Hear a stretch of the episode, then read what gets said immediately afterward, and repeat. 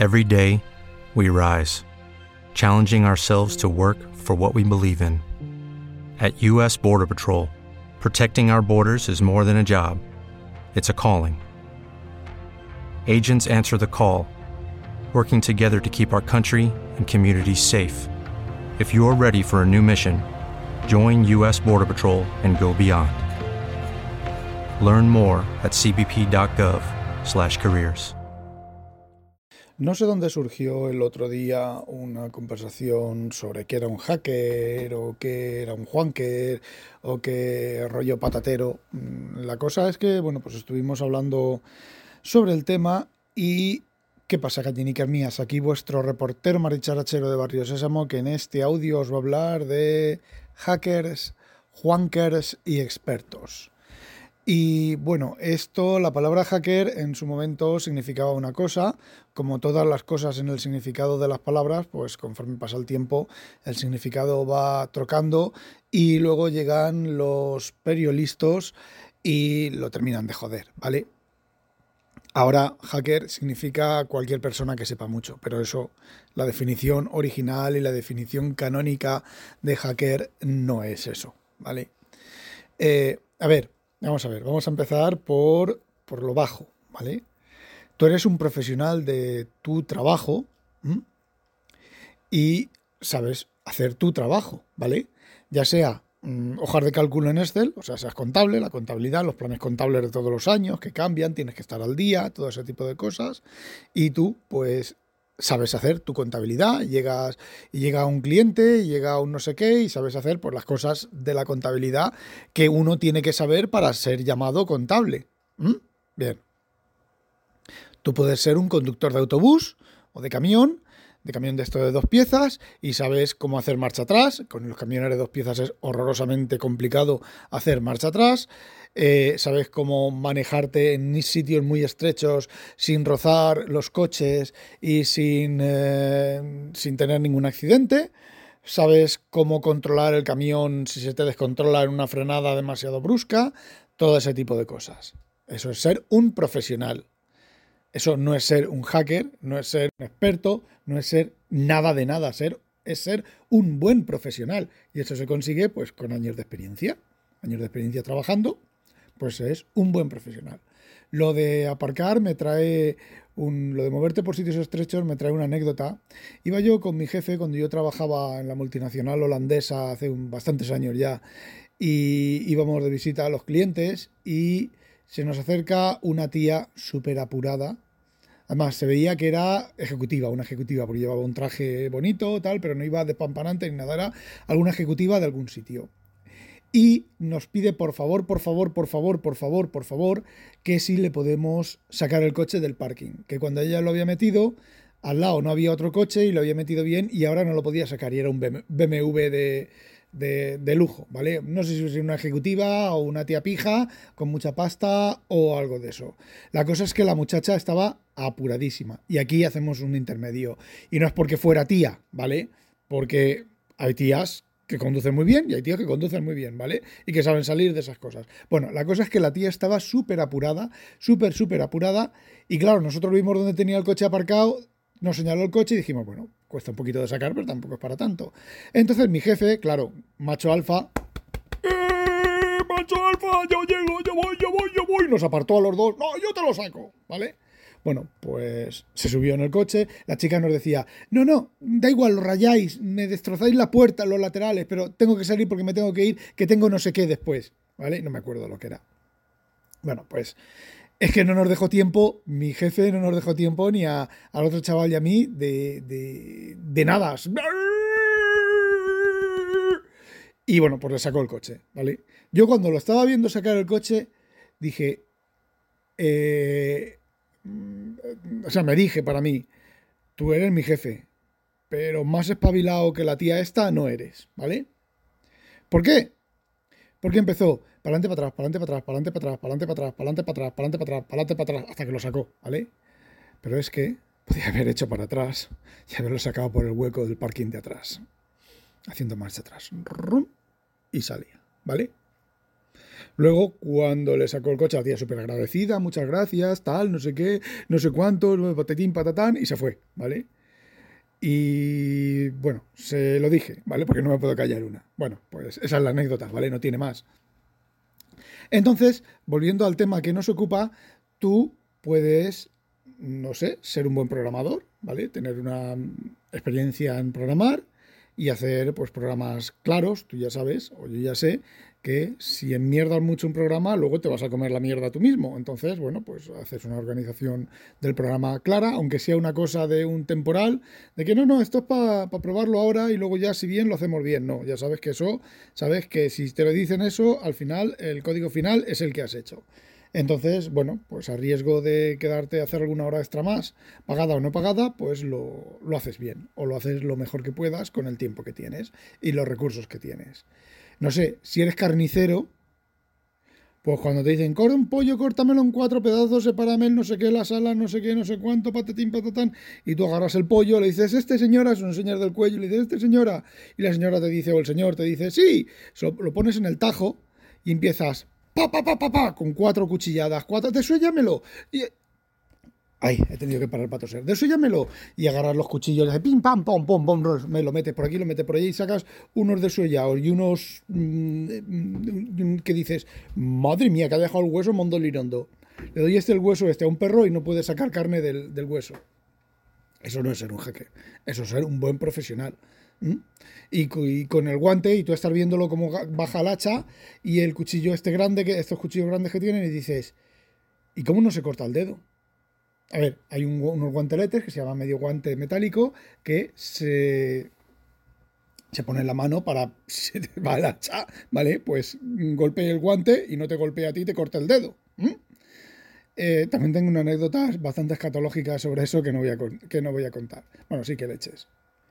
Trabajaba yo mm, reparando equipo de pesaje industrial, era yo veintipocos, y, trabajaba eh, reparando equipos de pesaje industrial y eh, maquinaria de comida, ¿vale? Maquinaria de comida me refiero a amasadoras, eh, cortadoras de fiambres o con el que os cortan el jamón york finito o tan finito que, se ve a través de él, pues todo ese tipo de maquinarias yo las sé arreglar o las sabía arreglar estas picadoras que llegan, mm, ponme un kilo de carne picada para los espaguetis. Bueno, pues todas esas máquinas, había máquinas que eran muy grandes y yo tenía que hacerlo en casa del cliente. Normalmente eso pues tiene unos, unos rodamientos, unos, no me acuerdo cómo se llaman ahora, que mm, hay que cambiarlo, periódicamente hay que cambiarlo porque eso se gasta, ¿vale? Y es una máquina, aunque os penséis que eh, una máquina, una, una, amasadora de carne, de eso que hace la masa para, mm, para amasar carne, para hacer, em, ¿cómo se llama? Ya no me acuerdo, o una amasadora de pan, pues son muchísimos kilos fuerza por centímetro cuadrado lo que tiene que hacer eso cuando la masa está en su, en su punto, ¿vale? O la carne está en su, punto, es un, en su punto. Y entonces, bueno, por los rodamientos, los cojinetes, para que me entendáis, pues eh, se estropean y hay que cambiarlos y a veces eso, pues pues, dependiendo del carnicero o del panadero, eso puede tener ahí dentro mierda endémica. Y cuesta de cambiar lo que no está escrito, ¿vale? Bueno. Pues una anécdota es que estaba yo trabajando de eso en mi tallercín, el tallercín de mi jefe, siempre he trabajado por cuenta ajena, ¿vale? Y estaba yo allí, la, la, la, con mis balanzas, mis basculitas, batatín, de, también de, las, de, los, de los supermercados y de los, y de los puestos del mercado y todo eso y me viene los pitufos. Me vienen los pitufos. Hola, hola. Oye, ¿tú sabes eh, cómo funcionan las, cortadoras, de, las picadoras de carne? Eh, si te puedes venir con nosotros al hospital, que tenemos un chaval ahí con la mano pillada en una picadora y no sabemos cómo va. no os digo lo que salió de allí. Sí, sí, no hay problema. Dije, oye, que... A ver, me explico. El chaval se había pillado la mano, su familiar decía, bueno, pues el chaval que nos arregla esto es esta empresa ellos sabrán cómo, funciona esta cosa, ¿vale? Bueno, pues fui allí y les expliqué cómo, cómo sacarle la mano al chaval, lo que, bueno, lo que quedó de la mano, se la reconstruyeron bastante bien, ¿eh? Sacarle la mano al chaval para, para sin, causándole el menor destrozo, ¿vale? Y bueno, pues, em, a ver, simplemente lo suele hacer mucha gente, esas máquinas llevan encima lleva una especie como de, no de rejilla, sino de soporte, de, una especie como de, mm, tapa con agujeros para que tú no puedas meter, por mucho que intentes meter la mano hacia abajo, no puedas meterle lo suficiente para que te pille lo que está haciendo el picado de la carne. Porque si no, te pilla la mano y te la mete entera y dependiendo de la máquina, menos mal que esa máquina era vieja y el motor ya estaba un poco tocado, pero si es una picadora de, carne de esas grandes, te mete entero, te mete por lo menos hasta el hombro, si no te arranca el brazo, ¿vale? Bueno, pues anécdotas aparte, volviendo otra vez al tema, que soy muy disperso, ya lo sé, y bueno, pues eso es ser un profesional, no tiene nada que ver con ser hacker. ¿Vale? Absolutamente nada que ver. Tú puedes estar usando herramientas de seguridad vamos un poquitín al tema central o al tema central no, o a lo que la gente piensa que es un hacker y tú puedes estar utilizando eh, maquinaria, maquinaria no, herramientas de seguridad, ¿vale? Problema, programas para analizar programas, programas para, no sé, para verificar que la seguridad es la adecuada y tal, comprobar, saber cosas de seguridad, ¿vale? Pero eso no te hace un hacker, eso te hace un profesional de la seguridad, mejor o peor, dependiendo de la experiencia, dependiendo de tus conocimientos y dependiendo de hasta dónde lleguen del bajo nivel eh, tus conocimientos. Bien. Luego, el siguiente nivel es ser un experto. ¿Un experto qué es? Normalmente los expertos, y no me refiero en plan choteo experto con H y con S, ¿vale? Sino los expertos de verdad. Normalmente un experto es alguien que sabe mucho, mucho, mucho, mucho, pero mucho, mucho, mucho, mucho, mucho, mucho de un tema. Yo recuerdo cuando yo trabajaba, hablando de la multidisciplinaridad, cuando yo trabajaba en un, estuve en una temporada en un taller de coches, ¿vale? De electricista, de electrónico, más bien, y eh, cuando yo trabajaba allí estaba Tárraga. Era un, experto en rectificación de motores. Todos los motores para rectificar que entraban en el taller y en otros talleres se lo llevaban a este hombre. ¿Por qué? Porque este hombre era un experto en rectificar motores. Si no sabéis lo que es rectificar motores, es el bloque del motor, los pistones que suben y bajan, ¿vale? Pues alrededor de eso, en el bloque del motor, hay una, una cosa que se llama camisa, ¿vale? Y eso con el tiempo mm, se gasta o lo ha reventado, ¿vale? O un pistón se ha, doblado y ha deformado el, eso. Hay una cosa que se llama segmentos, que es el pistón. El pistón mm, para ajustar a la camisa lleva una cosa que se llaman segmentos, que son una especie como de arandelas. ¿Se habéis visto las arandelas de presión, estas que van cortadas y subido un lado sobre el otro? Pues no, esto va cortado sin subir un lado por el otro. Normalmente suele ir cortado en, en un poquito en diagonal y bueno, el soporte de los segmentos, que lleva varios, con el, cuando se produce la explosión del motor y empuja hacia abajo el pistón, pues los segmentos evita que la explosión pase, la explosión, los gases pasen al otro lado de la, de la, camisa, abajo donde está el cárter y demás. Bueno, pues ese hombre en arreglar, rectificar, rectificar, sí, rectificar cigüeñales, ese tipo de cosas, este hombre era un hacha, ¿vale? Le podían llevar el motor que quisieras, que él te lo arreglaba, pero eso, eso no es ser un hacker, eso es ser un experto. Y llegaba el motor y él a lo mejor oía el motor y decía esto. Eh, yo recuerdo de, estar allí y llegar a este hombre, decía un coche, no sé, hace un ruido raro, mm, esto tiene el cilindro número 3, está estropeado, tiene no sé qué el cilindro número 3, solamente de escucharlo, ¿vale? Eso es ser un experto. Un experto en seguridad es alguien que sabe mucho sobre algún aspecto de la seguridad. Mm, puede ser más experto, puede ser más experto no, su área de expertosidad puede ser más amplia o más estrecha, pero es un experto, lo sabe todo, todo lo que se puede saber sobre un tema. No os puedo poner nadie de seguridad ni de nada que yo conozca o de informática que yo conozca porque yo no conozco a ningún excesivamente experto, pero no sé, eh, este Julio César Fernández, casi, casi, no sé, si está, estaría a caballo entre experto en desarrollo iOS o profesional. Yo lo he oído hablar de algunas cosas y, a ver, mm, cogea, ¿vale? No cogea, a ver, vale, vamos a ver. No porque yo sea más experto que él, que no lo soy, ni mucho menos, sino son cosas particularmente que yo sé y no las explica eh, bien. Puede ocurrir que no las explique bien porque no tenga ganas de profundizar tanto, o puede ser que no las explique bien simplemente porque no las sepa bien y no le hacen falta. No, lo sé, ¿vale? Pero bueno, os podéis hacer una idea de que Julio César Fernández podría ser un experto, ¿vale? En, iOS, Por conforme el. Por ejemplo, en, fotos, en todo eso, el tío controla y lo veis, ¿vale? Yo, en mi, desde mi punto de vista, yo lo veo más como un profesional que como un experto, pero se podría englobar en experto. Y eso no es ser un hacker. Y ahora vamos a la definición de hacker. ¿Qué es un hacker entonces? Me diréis, si no es un tío que sabe mucho y que controla mucho. No, no, no. Un hacker es un tío que, con un destornillador y un pedazo de lija, es capaz de rectificarte un motor. Eso es un hacker. Es capaz de hacer algo que nadie más, ningún otro experto, sabe hacer.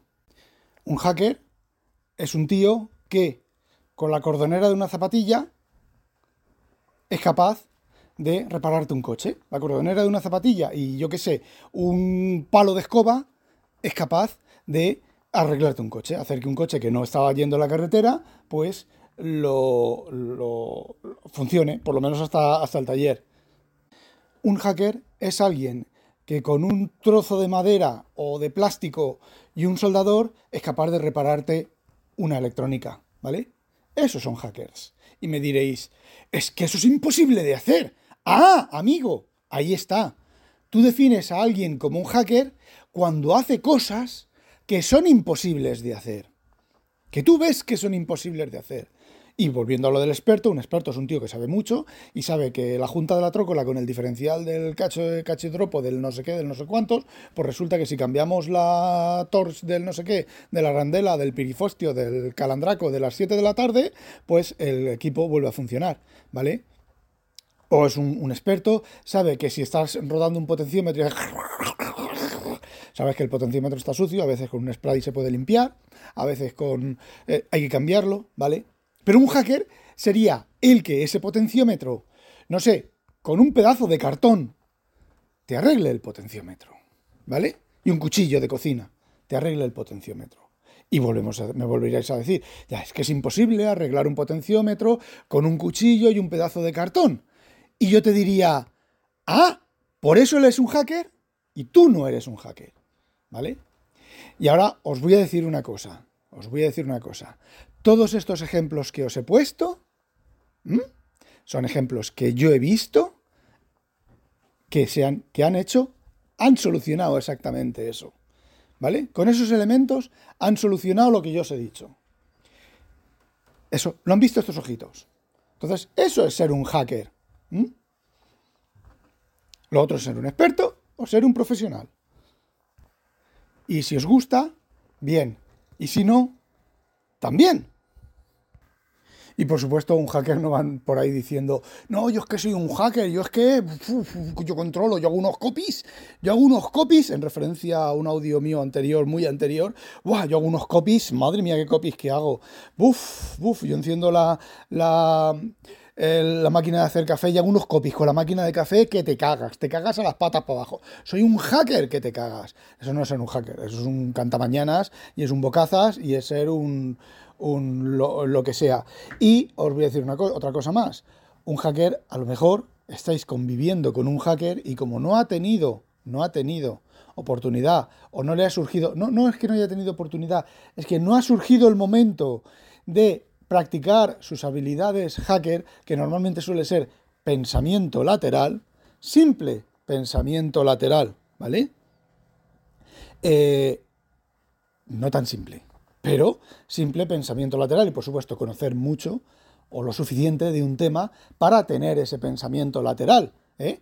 Entonces, eh, no le ha surgido la posibilidad, no le ha surgido la situación en la cual de desarrollar sus eh, conocimientos de hacker, ¿vale? Eh, y por supuesto, un hacker no es solo de informática. Un hacker, si os, dais cuenta, no os he dado ningún ejemplo de informática, porque hoy en día lo que menos hay son hackers de informática, ¿vale? O hay cantamañanas, o hay copypasteadores, por eso de ahí va lo de copy, ¿vale? O simplemente hay gente que controla un montón y sabe hacer cosas, pero porque controla un montón, no porque sea un hacker.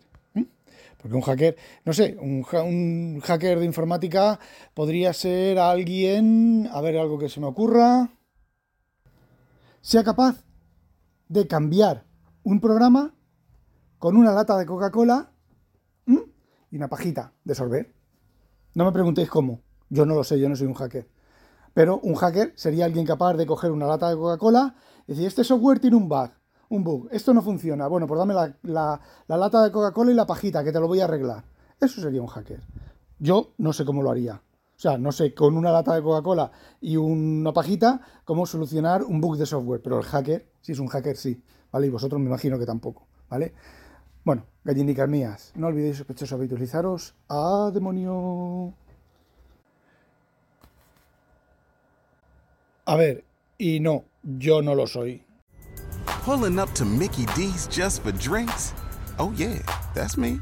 Nothing extra, just perfection and a straw. Coming in hot for the coldest cups on the block.